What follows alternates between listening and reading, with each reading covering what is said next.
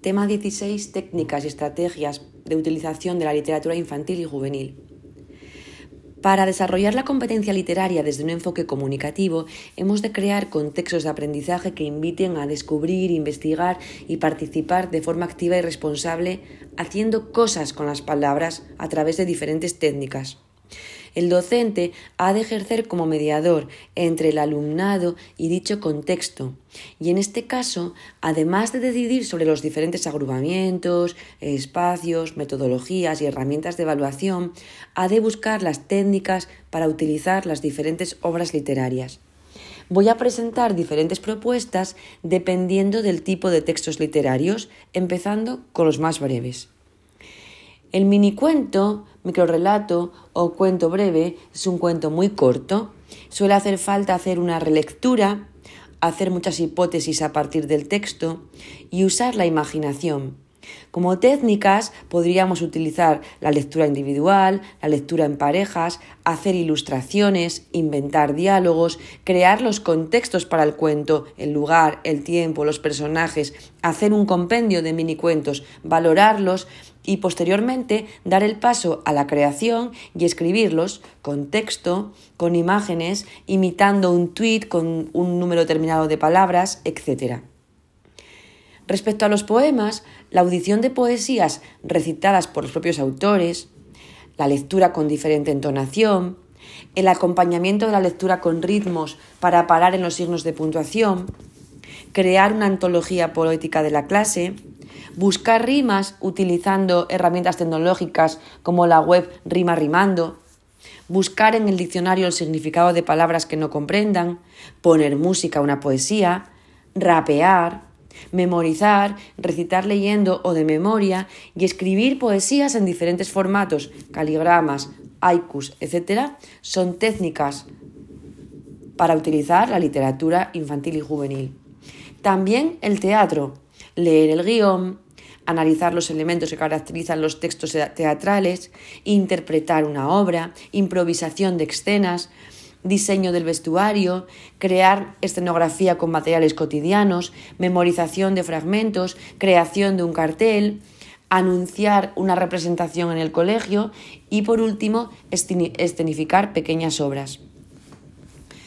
Respecto a los libros, a los textos narrativos, se pueden hacer técnicas como lectura simultánea, turnándose, lectura individual, ver leer un libro ojeando las ilustraciones y comentarlo, hacer una tertulia dialógica sobre un mismo capítulo, elaborar creaciones plásticas a partir de la lectura, como por ejemplo unas marionetas, el diseño de vestuario para los personajes, hacer marcapáginas, hacer esculturas en plastilina, también creaciones escritas, por ejemplo, inventar otro final, entrevistar a un personaje, escribir una carta al autor o inventar un poema a partir de la lectura, escribir una reseña, inventar noticias, etc. También se pueden hacer creaciones dramáticas, improvisar una escena, escribir un diálogo, grabar un vídeo, hacer una stop motion. Y por último, creaciones orales, participar en debates, simular programas de televisión, hacer una llamada de teléfono ficticia a los personajes del libro, etc. Por último, si hablamos de los cómics, se puede hacer lectura individual y compartida, comparar personajes del cómic con personajes reales, investigaciones sobre los autores, escribir un relato corto a partir de las viñetas, dibujar un cómic inventado, etc.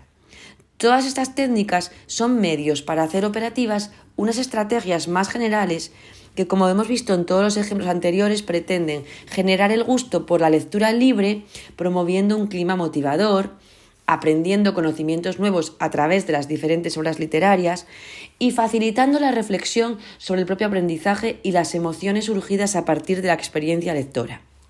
Por eso voy a explicar qué estrategias hay que tener en cuenta antes, durante y después de la lectura, basándome en las indicaciones que da la Consejería de Educación del Principado de Asturias en la guía para la elaboración del plan de lectura, escritura e investigación.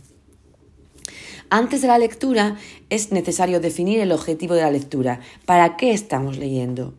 También anticipar el contenido de la misma, generar expectativas y conocer y activar los conocimientos previos en relación con lo que vamos a leer. crear un buen ambiente, disponer el espacio y los agrupamientos según el tipo de lectura que vayamos a hacer y las actividades y técnicas que vayamos a utilizar. Durante la lectura, algunas estrategias en ese momento se centran en la identificación de las ideas principales y secundarias, recapitular sobre lo que se va leyendo para tener una idea global, hacer preguntas, verbalizar lo leído, aclarar vocabulario, hacer inferencias y anticipar lo que puede suceder a continuación, etc. Cuando es el docente quien lee, está ejerciendo el papel fundamental de modelo lector y además dedicándoles una atención exclusiva que contribuye a establecer vínculos afectivos. Después de la lectura, es el momento de hacer una recapitulación, valorar el grado de comprensión, expresar las emociones surgidas y realizar muchas actividades con las técnicas que enumeré anteriormente. Desde esta misma guía y en el marco del Play, se coloca en un lugar privilegiado el uso de la biblioteca de aula y la biblioteca de centro como, como, centro de recursos e información, de disfrute y de ocio, y además eje de la actividad lectora del centro. Es el último punto del epígrafe, la biblioteca escolar y la biblioteca de aula como recursos didácticos en la educación literaria.